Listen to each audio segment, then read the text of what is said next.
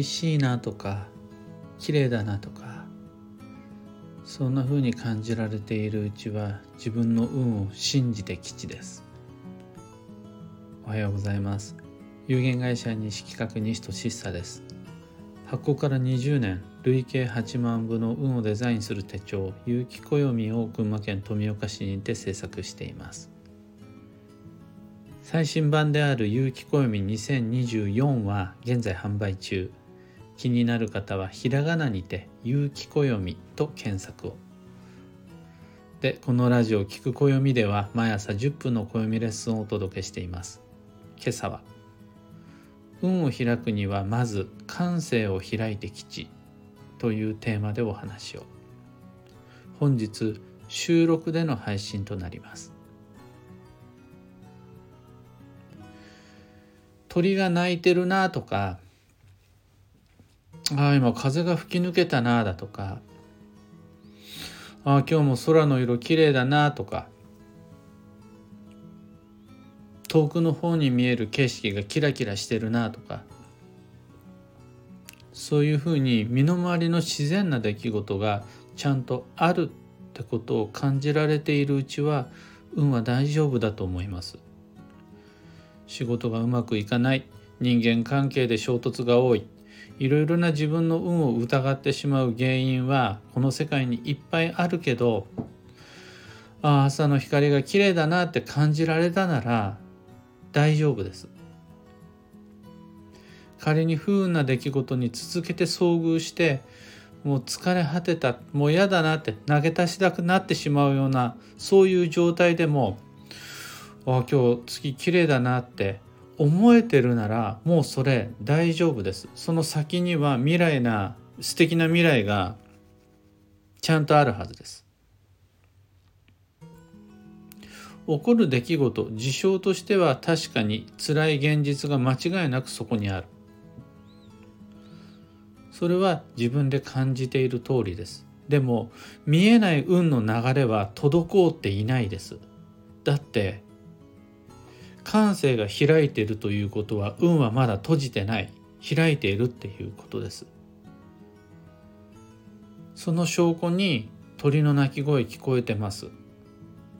きれきれいな空の色がその目に映ってるから大丈夫です。本当に運が停滞しエネルギーが落ち込んで自分の感性が閉じてしまった時にはそういう時にはすぐ近くにいる人の言動さえ見えなくなります。どんなに素敵な音楽がかかっていても聞こえなくなります。大好きだったはずの場所や物の存在さえ薄れてしまうし大好物のものを食べても美味しいと感じられなくなります。これは裏を返せば最近空を見上げて星を見ていない。そういう状態になっていたとしたならば心や体の調子はどうであれ本当に運は落ち込んでしまっているかもしれないです。通勤の道中の景色なんて覚えてないよとかなんか何食べても味がぼーっとしてるんだよねとかそれって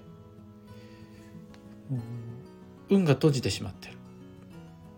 まあ、ひいては感性が閉じてしまっているって考えられます。運が閉じるとワンセットで感性も閉じます。感性が閉じているということは運まで閉じていると考えられます。だから花を見ても綺麗って感じなくなるしそもそも花が咲いていることさえ気づかなくなるし暑い寒いは認識できていても今の季節は分からなくなってきます。暑いから脱いで寒いから着る。ただそれだけです。それ感性じゃないです。人の機能ってだけです。なんならもっとひどくなってしまうと温度変化にさえ鈍感になります。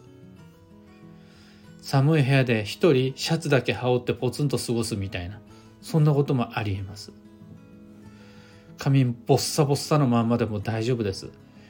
部屋がどんなに散らかって汚くて臭くても気になりません。それは運が感性が閉じているからだと考えられます。そういう停滞した運の泥沼から抜け出すためには閉じた感性を開く必要があります。それがひいては運を開く結果につながります。そういう時にラッキーカラーだのラッキーアイテムだのパワースポだの基地方位だのなんかいろいろ持ち出しがちですがそんなことしないでも全然大丈夫。今その場で目を開く。耳を開く。物に触れて味を確かめ人の言葉を聞く。この単純作業の方がよっぽど運を開くのに役に立ちます。カーテンを開ける。窓の外を見る。人に話しかける。どんな言葉が返ってくるのかちゃんとまっすぐ聞く。お湯を沸かす。お茶を入れる。自分の足で歩く。そうしてそこまで行って確かめる。この感性を開くことによって自然と運は動いてくるはずです。それで全ての問題が解決するとまでは言いませんが閉じていた運が開き始めれば物事は回り始めるんで。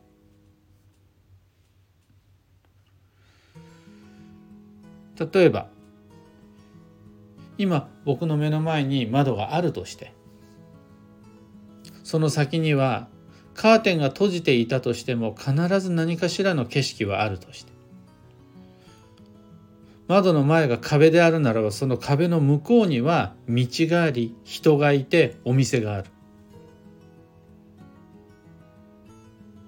そうするとカーテンを開けるのかもしれない。窓を開けるのかもしれない。壁の向こうまで自分が移動するのかもしれない。その先にある道をたどって素敵なカフェかもしれない。お気に入りのお店かもしれない。そこに入ってコーヒーかですかね。ラーメンですかね。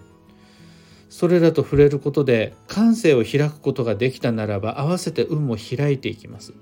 大切なのは閉じてしまった感性を開くことで運も合わせて開いていくっていうこの感覚を取り戻すことができればその先にある未来は信じて吉です。どうしてもこの感性というのは好調時にはちゃんと開き開運につながっていくんですが不調時には成り行きに任せていても閉じる一方なんです。その状態で良い言葉を聞いたり良いものを食べたり良い景色を見たりしてもなかなか通常時ほどのエネルギー補給はできません。そしたら閉じてるからそうなっちゃうんで開けちゃう。詰まってるんだったら通す。曇ってるんだったら磨く。人の感性はちょっと意識を向けるだけでも開き通り磨かれることあります。というわけで中途半端な高額開運サービス商材に頼るんじゃなくて本当にね一杯の水で開く感性もありますし一回熱いシャワーを浴びてくるであるとか良い香りをに包まれるとか感性さえ開いちまえば運もきっと自然と開いてくるものなので感性さえ開けば大丈夫です。今朝のお話はそんなところです。2つ告知にお付き合いください。まず開運ドリルワークショップ2024にご参加の皆様。全部で20の課題があるうち14までが配信完了しました。もういつでもアーカイブで自分のタイミングで受講していただけるしそれぞれの課題は10分ずつの短い動画にまとめてあるのでタイトルに合わせて自分にとって必要なものから順に始めていただけます。例えば課題の12では土曜の行動計画っていうのをご紹介してるんですが2024年の運が動く繁忙期は全て必ず後半ごっそり土曜が重なってるんです。そのことを知っていないとなかなか上手な行動計画立たないはずです。土曜を踏まえていつまでにどんな予定を入れるべきか。成り行きに任せずちゃんと計画すべきです。なんてことをヒントにしていくと12ヶ月の行動計画が自然と仕上がってくるはずなんです。まだ自分はペース配分も計画も整ってないよという方は開運ドリルへのご参加常にお待ちしています。2024年2月の3日までは受け付けるしそこでお申し込み受付が終了するんですが以降もずっとそのアーカイブはご利用いただけるのでお待ちしてます。次に東京鑑定会に関して。カレンダーの上での年内最後は12月27日なんですが暦の上での最後であり新春1月最初の鑑定会は1月17日に開催します。12月27日の方は午前のご予約枠があと2つあるかな。1月17日の方はまだどの時間帯もご予約承るのでスケジュールご確認お願いいたします。開運ドリルも東京鑑定会も詳細とお申し込み窓口はこの配信の放送内容欄にリンクを貼り付けておきます。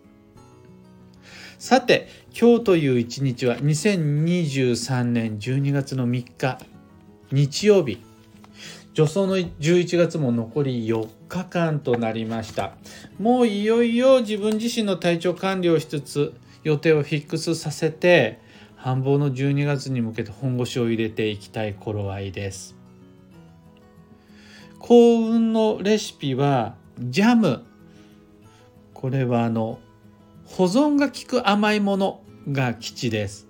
だからあの何て言うんでしょう。薄味のとか砂糖はあんまり使ってないとかじゃなくて砂糖はしっかり使った方が保存は効くのでちゃんとした甘いもの煮詰まった砂糖を使った甘いものが基地で例えばジャムコンフィチュールもそうですしあんことかもありだと思います。羊羹とかも基地です。最後に今日のキーワードは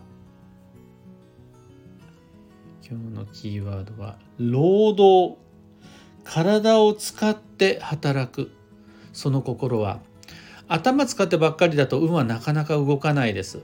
家事でもいいし用事雑事片付け事でもいいから頭を使うような悩み問題の本質本題から少し離れて体を動かす雑務雑用をこなしていくことで運が動きます。